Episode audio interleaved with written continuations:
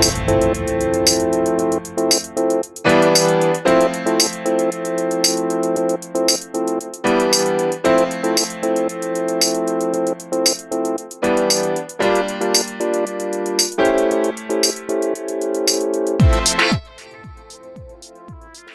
bienvenidos a un nuevo episodio de Reventándonos Podcast, un podcast donde invitamos a personas que se están enfrentando a un cambio organizacional o bien nos están dando herramientas para reinventarnos hoy para el futuro. El día de hoy tenemos un gran invitado, Alan Rhodes, eh, que nos acompaña, de hecho, para la gente que lo pueda ver en video, una bonita vista de San Cristóbal de las Casas. Eh, y bueno, eh, Alan Rhodes, pues ahorita nos va a contar, pero también es colega consultor y también está dirigiendo un movimiento eh, llamado eh, Reimagina 2030.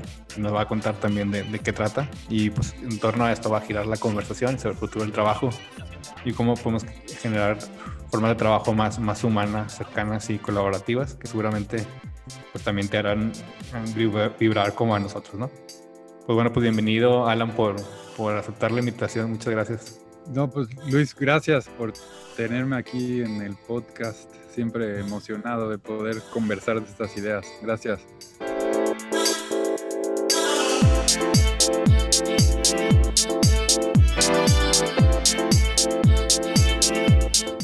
No, pues muchas gracias. Pues te cuento que siempre empezamos con un check-in round para, para estar presentes y, pues para conectar y que las personas también te conecten, te conozcan en un, en un plano más personal, ¿no? Entonces, mm, pues ¿Qué, es lo que más te entusiasma en este mundo en el que estamos viviendo, en el contexto en el que estamos, ¿no? Y qué es lo que también te causa un poquito de, tristeza en el mundo y el contexto en el que vivimos. Pues a mí lo que me motiva y me levanta todas las mañanas es que ante la crisis siempre la e, el ver que hay oportunidades que van emergiendo todo el tiempo y estamos para mí en un momento histórico eh, en el que muchas estructuras eh, en diferentes espacios de nuestra realidad humana se están eh, cayendo, y es la oportunidad como de reconstruir sobre nuevos paradigmas. Al mismo tiempo, lo que me tiene triste y, esa tristeza me ocupa es que yo tengo tres hijos. Entonces pensar que el futuro que viene es este futuro tan incierto eh, y, a mí que me gustan las películas de distopia, ¿no? De que se acabe el mundo y pensar que es el mundo en el que van a vivir, eh, me pone muy triste. A la vez creo que es un gran reto como padre de familia eh, y padre de tres hijos, de cómo preparar a mis hijos a esa realidad, Y que tengan las herramientas para poder, eh, pues, ser felices, ¿no? Ante, ante ese mundo que nos viene. Sí, pues creo que igual vamos más, o menos en esa, en esa línea, ¿no? Eh, sí, me, sí me emociona, como dice, las, oportunidades. Creo que en esta pandemia nos estamos preguntando ahora sí por todo, ya que ahora sí que en, el mismo lugar se encuentra toda nuestra familia, nuestro trabajo, eh, cosas personales, ¿no? Eh, entonces, pues vale la pena cómo refundamos todo donde interactuamos, ¿no? Donde, como colectivo, creo que ahí me, me gusta mucho. Y algo que me pone un poco eh, triste, eh, que de nuevo también creo que hay, hay dos vías, ¿no? Hay personas que se dan cuenta y otras personas que no se dan cuenta. Es decir, que que este tránsito de entre lo análogo a lo digital no quedemos en lo meramente digital, ¿no? Y olvidemos eh, todo eso que nos hace humanos, ¿no?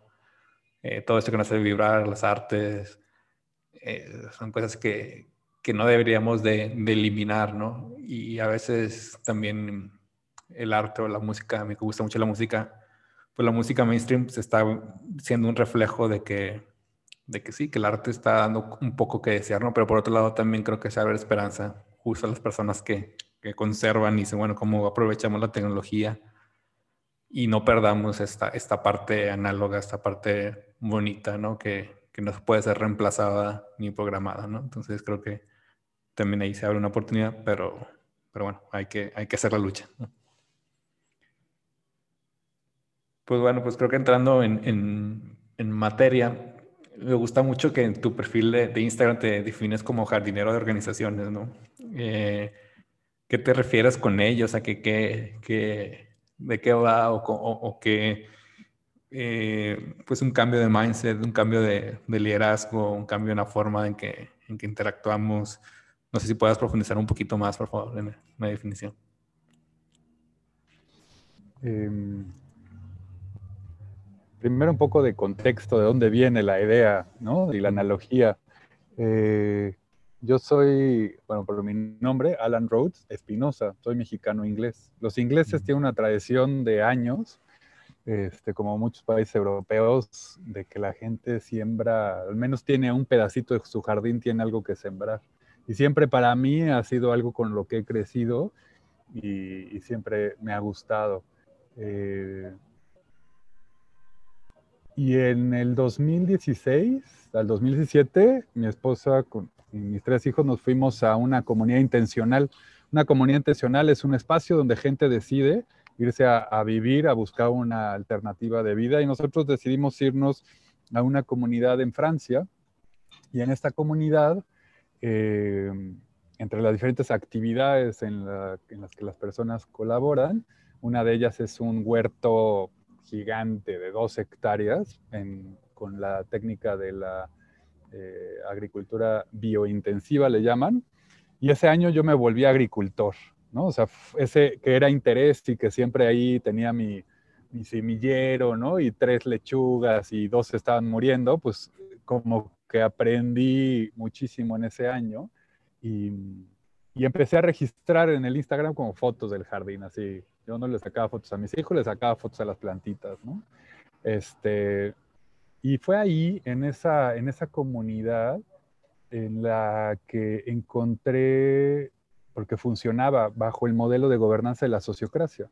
Fue como mi camino y mi entrada a todos estos temas de la autogestión este, eh, organizacional, en un espacio que de por sí planteaba una manera diferente también de vivir.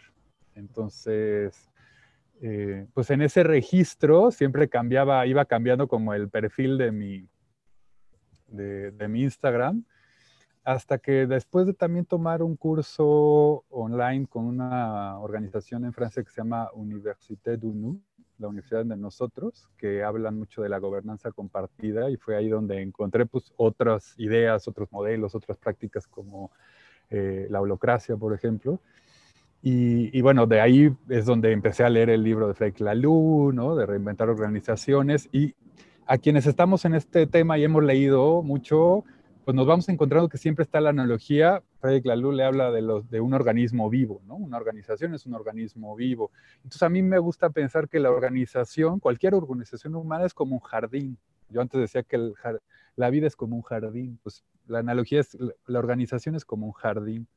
Y en el trabajo que hago desde esa plataforma de transición.coach, eh, pues me he definido como facilitador, me presento como acompañante, eh, como consultor, como coach, pero me ha gustado más el término yo soy un jardinero de organizaciones. Quiere decir, ayudo a preparar la tierra, ayudo a sembrar ideas, ayudo a acompañar a las personas a que cuiden eso que va creciendo y que los equipos cosechen los frutos de esa nueva manera de trabajar.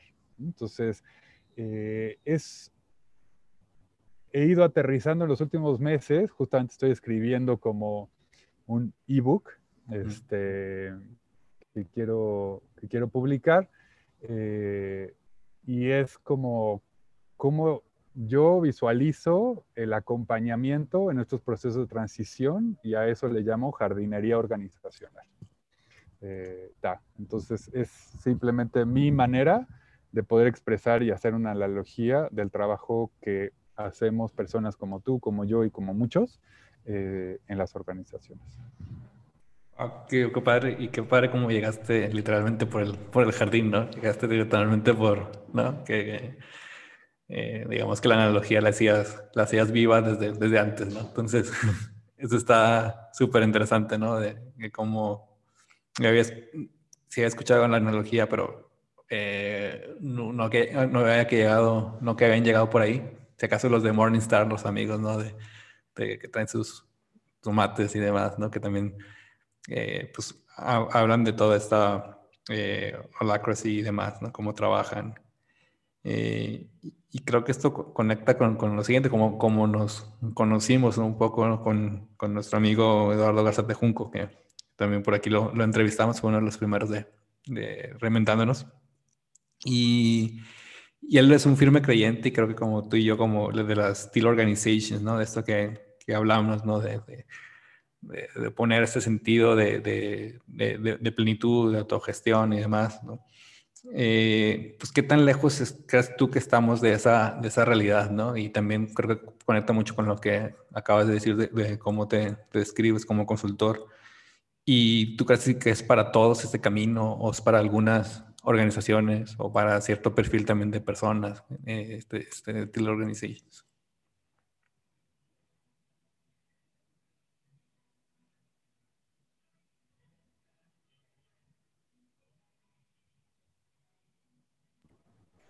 Eh, yo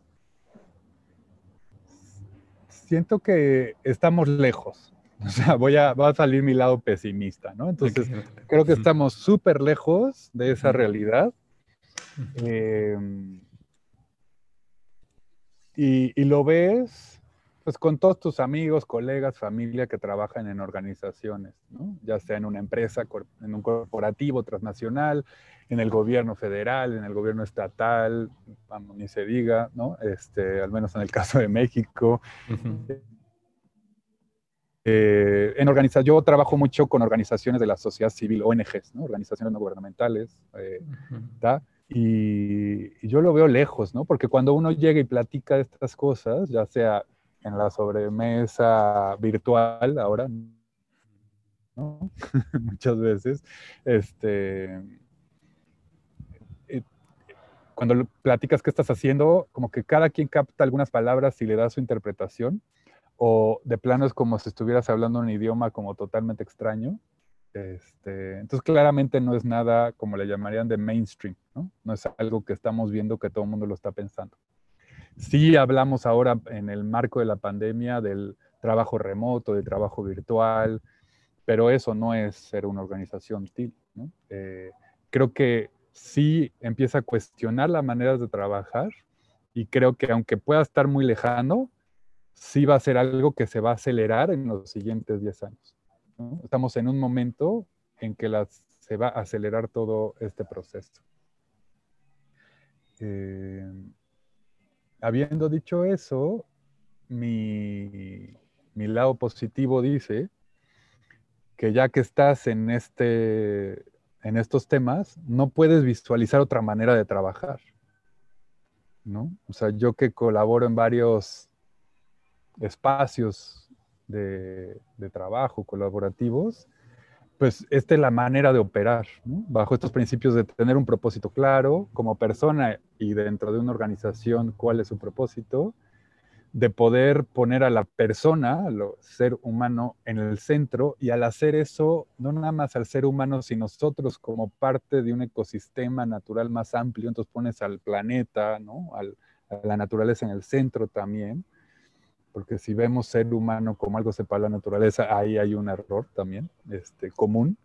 Y, nosotros somos naturaleza, entonces, ¿cómo pones al centro a la persona? Pones al centro al planeta. Eh, y la manera de trabajar buscando tu modelo, tus modelos o adoptando modelos para la autogestión de los equipos. Y, entonces en ese sentido impulsando el liderazgo que cada quien puede eh, impulsar y tener en los temas que le, que le apasionan y que contribuyen a ese propósito más amplio. Entonces, eh, coincido ¿no? con lo que se dice que ah, de verdad ya hay otra forma, ¿no? O sea, yo, ya no me veo pudiendo trabajar en el estilos tradicionales de trabajo. Em, entonces, lejano, se está acelerando y no, no hay, no hay, lo que quiero decir, no hay manera de detenerlo. Esto es algo que va a tener que suceder. Si queremos sobrevivir como especie, si queremos reinventar no nada más las organizaciones, sino la manera en que convivimos como seres humanos, como sistema económico, político, etcétera, no hay otra manera de hacerlo que esto. Eh, de esta manera de visualizar a nuestro, nuestras organizaciones como sistemas vivos y como sistemas vivos como parte de un sistema mucho más amplio vivo, ¿no? Entonces, inevitable, diría yo. Sí, creo que, efectivamente hacia, allá vamos. Me gusta esto que dices, bueno, ya que trabajas de una forma, de esta forma, ya no quieres trabajar de la otra, ¿no?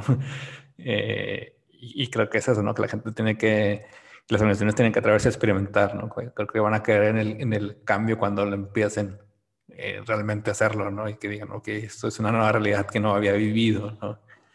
Eh, como dicen, es muy difícil hablar de naturaleza, hablar de crear eh, nuestro entorno si no vamos o vivimos en él, o si no nos metemos a un bosque y vemos, mira, esto es, ¿no? Eh, creo que hace falta eso, ¿no? Experimentarlo, vivirlo.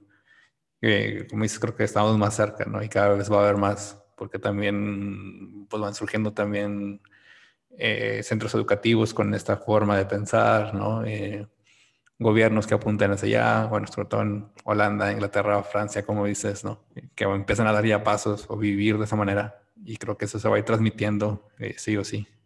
ojalá que aquí sea, que sea pronto, ¿no? bueno, por, por otro lado, estás y, eso está, está genial, estás impulsando también un, bueno, creo, que lo vas a definir mejor tú, un movimiento, una agenda, un equipo sobre reimaginar organizaciones de 2030. Eh, creo que vale la pena que nos hables de ello, que profundicemos un poco más. Eh, ¿cómo, cómo, cómo, cómo, es este movimiento que, que, que va fraguando? Sí, y, y gracias y gracias por formar parte, porque tú, sin conocernos físicamente en este mundo que estamos en la virtualidad, eh, algo que conversaba en algún momento con alguien, con alguien Alexandra Montgomery, este, que decía, estamos en la confianza, ¿no? en la confianza de que estamos construyendo y queriendo construir el mismo mundo, y en ese sentido eh, encontramos los puntos en común que contribuyan al logro de nuestros propósitos como personas y dentro de las organizaciones donde participamos. Y, y, en ese sentido, digamos, a partir del trabajo que hacemos, ¿no? Como acompañantes, como jardineros y jardineras de organizaciones, eh, y sabiendo que es inevitable, eh, pero sí queremos acelerarlo y contribuir a su aceleración, sobre todo eh, a mí una de las inquietudes que he tenido desde hace tres años que estoy en este ámbito, realmente soy nuevo, hay gente que lleva mucho más tiempo eh, experimentándolo, viviéndolo.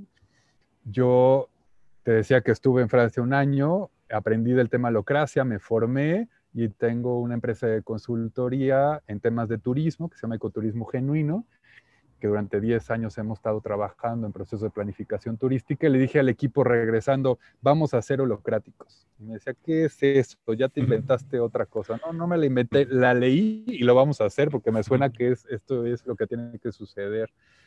Eh, y lo implementamos y nos fue súper bien porque ya éramos un equipo remoto la pandemia no nos afectó, al menos en ese sentido del trabajo interno. Pero bueno, en este acompañamiento ver que en equipos pequeños yo veía como un, cuando hay una claridad, una necesidad, embonaba muy bien, ¿no? Embonaba, funcionaba y arrancaba. Y podrías decir, bueno, esa organización, como el término del podcast, se reinventaba, ¿no? y aceleraba. Pero pues en el mundo hay miles y miles y millones de empresas, ¿no? Desde las, las chiquitas hasta las, las, grandes. Y en Latinoamérica, mucho la literatura, y me corrige si estoy mal, pero mucha la literatura, hay muchos ejemplos en todas partes, sobre todo países eh, de Europa y, Estados Unidos, Canadá, tal vez en algunos, ahora está eh, de moda esta empresa de producción de refrigeradores electrodomésticos china, o sea, como que todo pasaría en otras partes menos en México, ni se diga, y en Latinoamérica, pues tampoco mucho, ¿no? Fuera de Semco en Brasil, y algunos casos, si te vas eh, metiendo al mundo de la sociocracia, pues encuentras a Ten Pines, a Nearsoft en México, tal, te vas encontrando como ejemplitos, pero no mucho. Y en realidad está pasando mucho eh, entonces, bueno, esta inquietud de que pasaría todo allá afuera, pero no en, países latinos, de que mucha la información está en otros idiomas, pero no en español, de que queremos que esto se acelere y empezando una nueva década, 2020 hasta el 2030, viendo cómo está empezando la década con esta pandemia y entonces en ese pesimismo y decir, aquí hay una oportunidad porque tenemos que repensarnos, nos está empujando la realidad de repensarnos. Eh, a mí la palabra reinventar me gusta mucho, pero inspirado también por un movimiento que se llama transición, que es la búsqueda de cómo podemos transicionar a una economía diferente, a una manera de vivir diferente. Eh, uno de los fundadores habla de la imaginación como un elemento fundamental, algo que nos hace ser humanos eh, y entonces la importancia de imaginación, ¿no? de imaginarnos posibles futuros.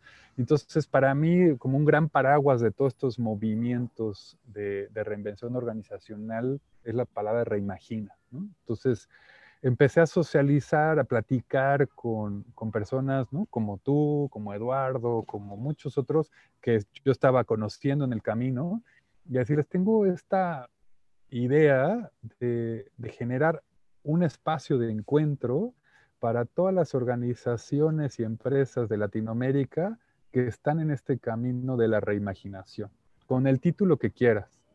Que allá afuera está como modelos de autogestión la sociocracia, la holocracia, OPO, radical, el que quieras. Hay N número de términos. Está capitalismo consciente, están las empresas B. Todas esas son, para mí, reimaginaciones de las empresas y organizaciones y están padrísimas, pero no, había un, no hay un espacio que, que aglomere, que conecte.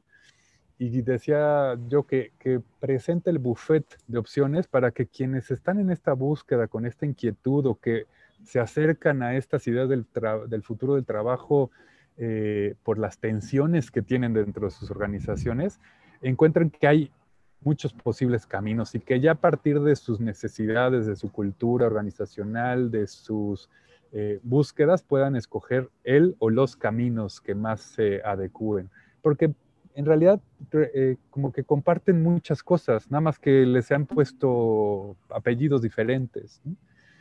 Eh, y entonces Reimagina 2030 es una visión de largo plazo, de 10 años, para conectar a empresas y organizaciones en Latinoamérica que se están reimaginando y entonces queremos crear, y esto ya no lo inventé yo, sino ha sido una construcción, como sabes, con más personas que estamos en el ecosistema, crear una comunidad que conecte a este ecosistema y que forme parte de los movimientos y el movimiento internacional más amplio.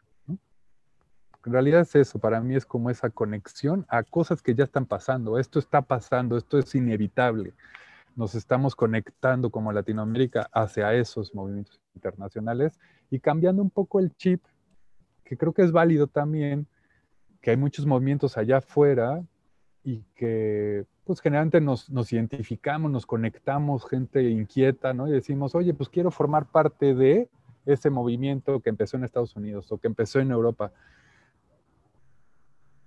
Pero pues eso es de Europa, eso es de Estados Unidos, ¿por qué no crear algo que más bien propongan cosas de Latinoamérica hacia el mundo y conecte de uno a uno este, hacia esos otros movimientos. Eso, esas son las cosas que vamos imaginándonos juntos, que es Reimagina 2030 este, como punto de conexión.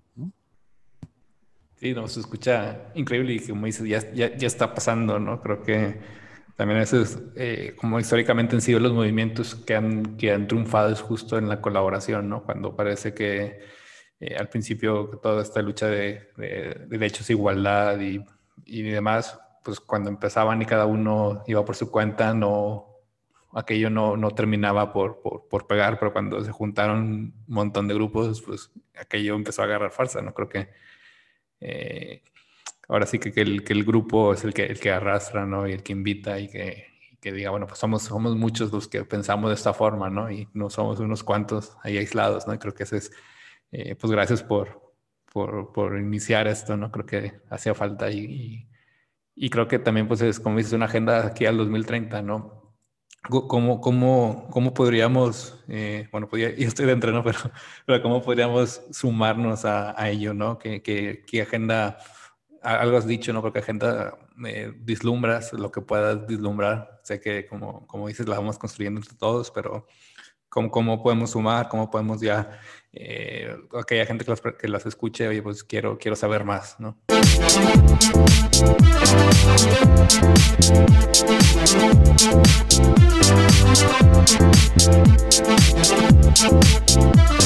Pues tú sabes que ha sido una iniciativa que empezó hace poquito.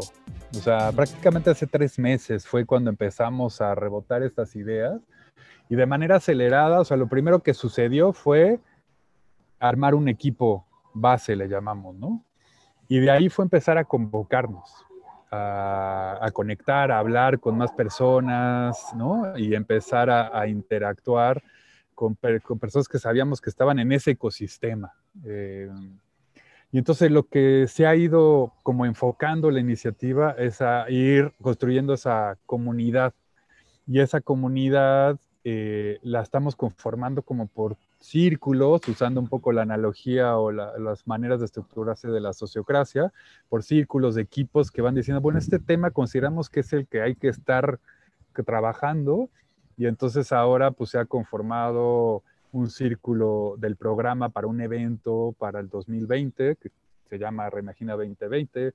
Este, hay un espacio que se está desarrollando para la parte comunicación de toda esta iniciativa. Hay una parte de tejedores del ecosistema, tejedores y tejedoras, ¿no? Y entonces, como que nos hemos concentrado en los últimos dos meses en construir esa comunidad, ¿no? Y entonces en abrir la puerta porque decimos, bueno, esto no compite con nada, sino más bien está colaborando para que cada quien desde su trinchera pueda ir aportando, cada quien continúa con sus iniciativas y simplemente se van generando esas conexiones. Entonces mi invitación es a buscar Reimagina 2030, ¿no? Eh, ya estamos en todas las redes sociales o muchas, este, y se acaba de lanzar como el MVP, ¿no? El producto mínimo viable de la página web, que es reimagina2030.lat y, ahí está, esa, esa, manera de conectar. Este, y bueno, yo te lo preguntaría a ti, ¿no? O sea, ¿qué tan abierto y auténticamente abierto es? Porque luego se habla de vamos a abrir, vamos a hacer, vamos a colaborar, pero del dicho al hecho hay mucho trecho, como dicen en México, ¿no? Y me parece que eso sí lo hemos logrado, o sea, sí hemos logrado eh, realmente y auténticamente eh, crear las maneras y, lo seguimos todo el tiempo, yo creo que explorando y lo seguiremos explorando para que sea un, una comunidad que construye, que conecta ese ecosistema y de manera abierta. Este, entonces, eso es lo que diría. ¿Cómo conectar? Pues sí, claro, por redes sociales, la página web, y por medio Polimaz y contigo y quien quiera para adentro, porque lo que se necesitan son cabezas, manos, sueños y esperanzas este, del mundo que queremos ver. Y, y como, como dices, creo que sí, efectivamente está abierta y, y lo que me gusta que también es consecuente con las formas de trabajo, ¿no? Esto que adentro se utilizan círculos a modo de, de holacracia, ¿no? Que, que, la gente pueda participar, que pueda incluso cambiar la agenda, que pueda eh, pues rebotar ideas y de repente tomar el liderazgo, ¿no? De hecho, en algunos círculos no, no, no has estado y, y, y, está bien que, que no estés, a veces, ¿no? Que dices, bueno, es un liderazgo compartido, ¿no? Que, que eso a veces, muchas veces no se ve. Y que dices, bueno, si yo me saliera de esta organización, ¿esto seguiría o no seguiría, no?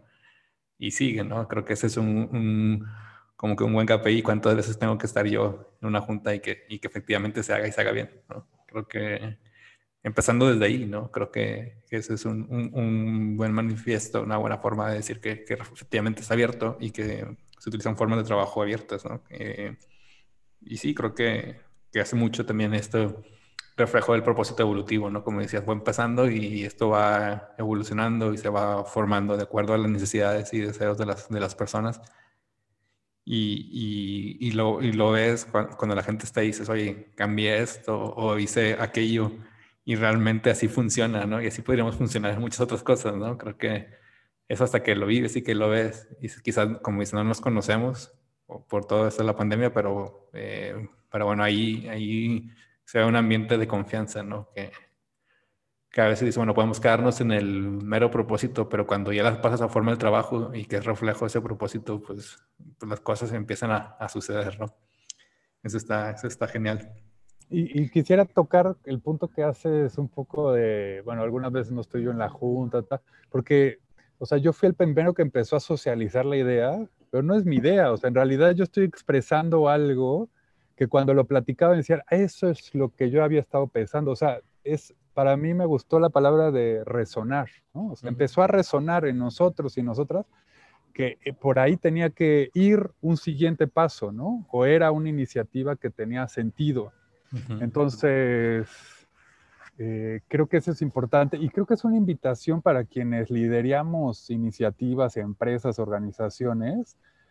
Eh, yo siempre decía como consultor, mi trabajo es dejar de ser esencial y, creo que también en cualquier organización, ¿no? O sea, porque cuando somos monolíticos, quiere decir, depende la organización de nosotros, como una persona, esa organización, como decías ahorita, si no está esa persona, se muere la organización, pues entonces no era una organización, no era un organismo vivo, ¿no?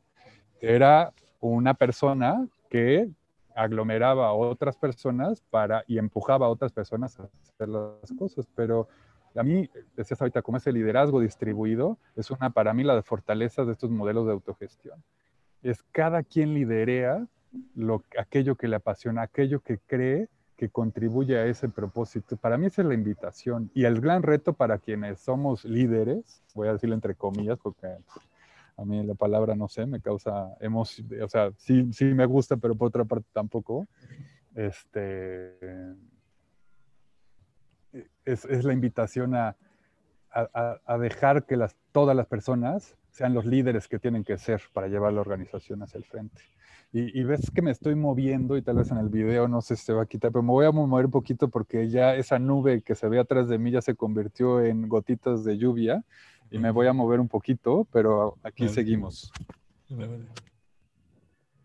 Sí, sí, sí. Creo que eh, bien lo has descrito, ¿no? Y, otra cosa que, que me mueve mucho de lo que dices es, que, bueno, que este movimiento además es, latino, ¿no? Y como que ya hacía falta como meterse a este lado Latinoamérica al, punto del trabajo y a lo profesional, ¿no? Eh, ¿Qué tanto crees que le podemos dar a los, los, los latinos, ¿no? Eh, al mundo del trabajo, ¿cómo te lo imaginas, no? Porque a veces creo que a veces los latinos nos sentimos menos o, sentimos que solamente somos siesta y ya está, ¿no? Pero ¿cómo, qué toque latino le podemos dar a esto?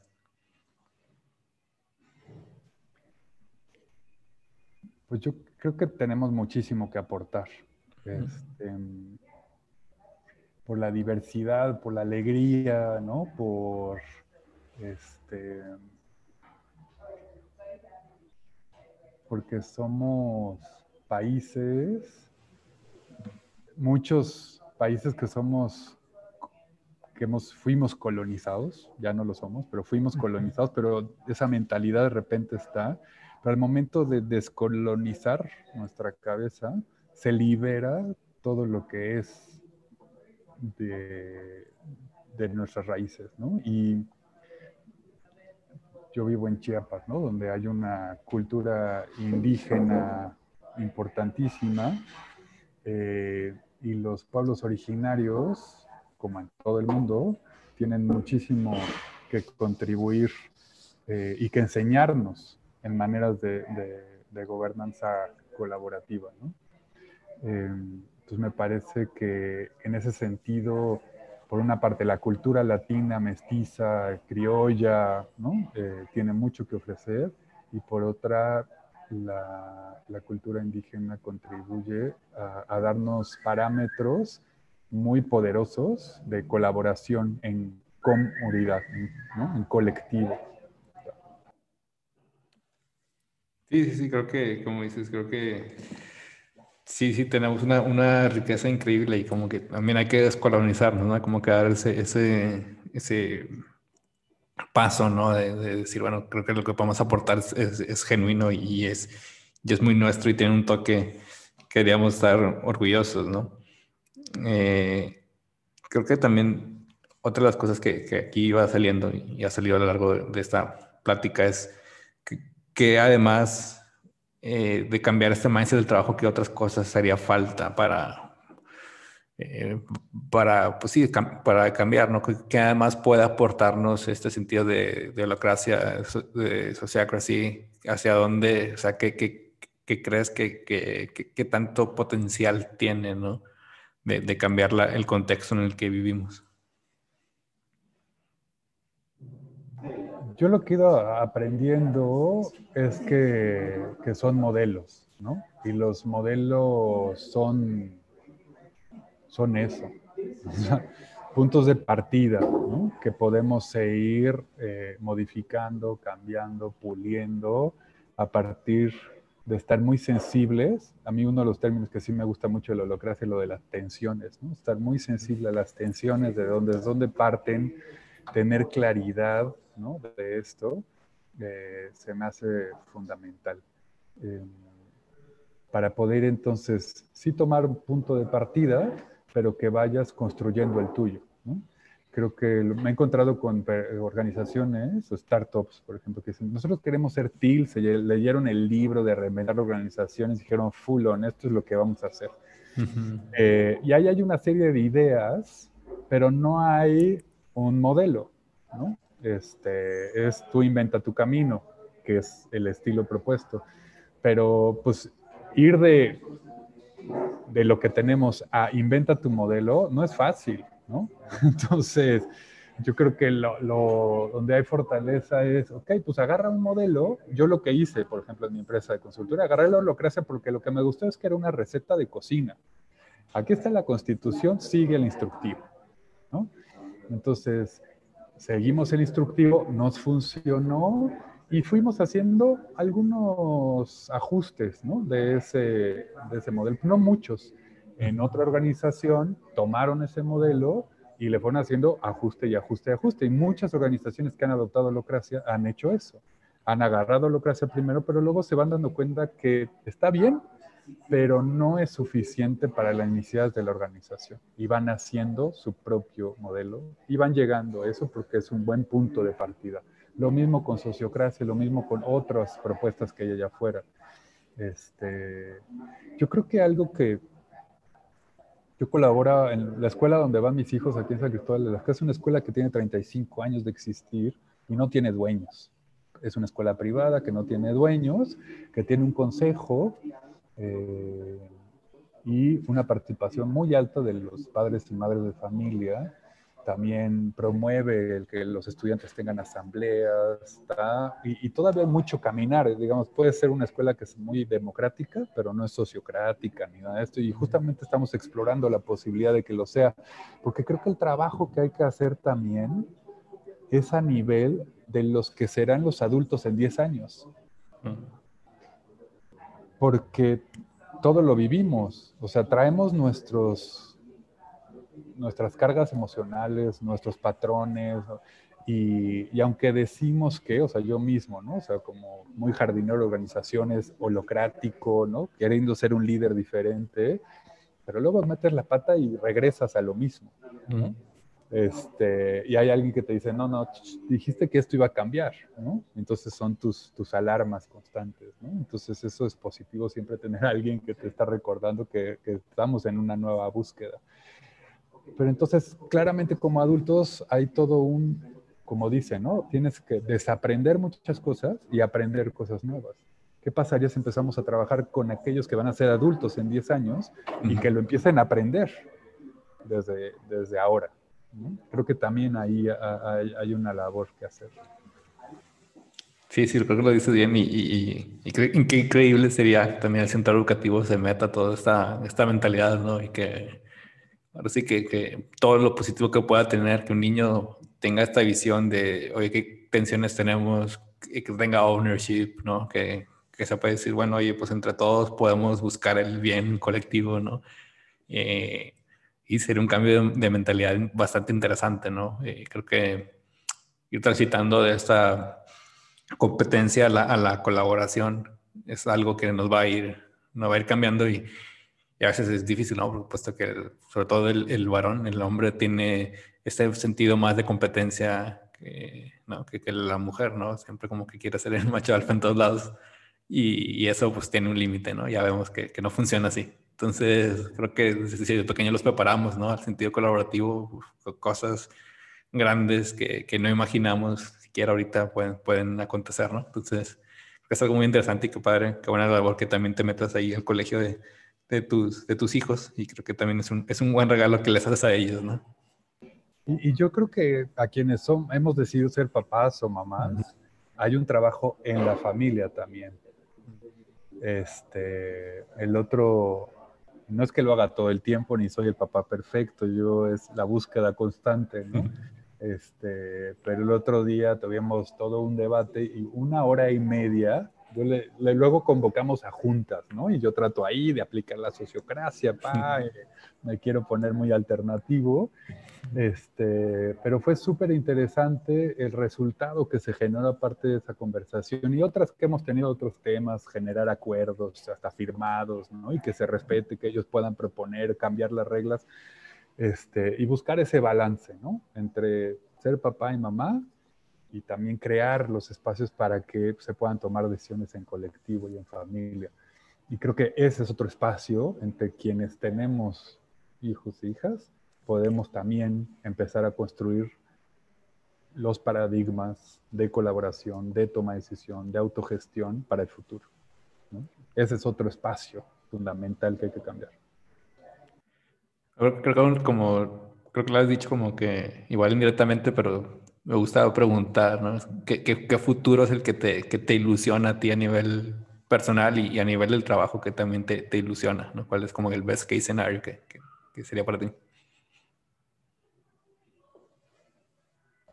A mí un mundo en donde todas las organizaciones son así, en donde las escuelas, recomiendo mucho que, que vean eh, un documental de una organización, una pareja que se llama, ellos son, se autodenominan The Wandering School, Mariani, este, o Mariana Osorio, eh, y el documental se llama eh, School Circles. Está en inglés principalmente, pero está subtitulado también en español. Lo, eh, o sea, ver esas escuelas, ¿no? Como esto que acabamos de decir de la escuela como un espacio donde los niños forman parte y son sujetos de su propia educación, es un sueño que yo quisiera ver en las escuelas. Yo participo también por chismoso y porque me gusta meterme en demasiadas cosas en mi barrio.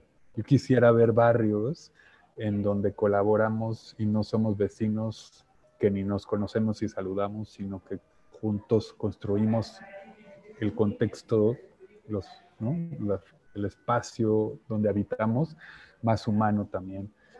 Me gustaría ver un mundo en donde sí las organizaciones efectivamente se han reimaginado y trabajan en consonancia con los ritmos y las necesidades de este planeta.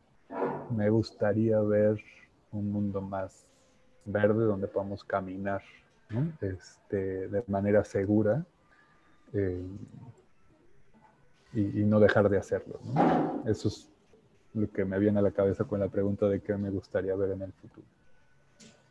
Ah, pues, pues sí, también me, me emociona, ¿no? Creo que eh, pues, pues, lo podemos ir viendo, ¿no? Y creo que también esto de, eh, de Reimagina eh, 2030 también creo que eh, pues va a ser un buen, un buen tiempo y pues para, para ir viendo frutos, ¿no? Creo que, que ya se han cosechado y, y, se van a ir saliendo más cosas, ¿no? Más cosas que con más perspectivas, con más riqueza eh, latinoamericana, creo que eso también es algo, algo bello que está por, por escribirse, ¿no? Y que, que, bueno, al menos ya estamos eh, juntos, ¿no? Y podemos, podemos ir viendo eh, cosas y abriendo, abriendo corazones y, y, cabezas, ¿no? Pero bueno, pues creo que es un, un buen punto para, para, cerrar, mi estimado Alan. Creo que ha, ha sido una conversación muy, muy, muy rica y, y, y, esperamos pronto ya vernos en persona, ¿no?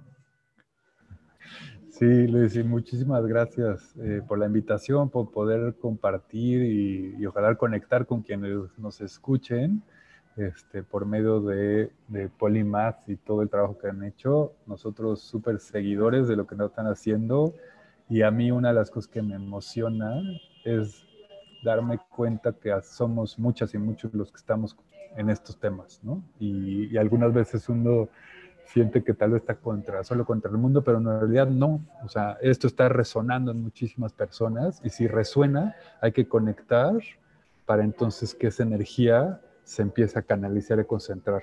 Creo que eso es algo que también reflexionamos, ¿no? En estos espacios de Reimagina 2030, justamente de que la energía está ahí, hay que canalizarla para que poder llegar y voltear en el 2030 y decir, pues, vamos, ¿no? Tal vez no, no acabamos porque va a ser de no acabar, pero hemos avanzado, hemos dado un brinco eh, fuerte y, cada quien hizo su, su, gran, puso su granito de arena.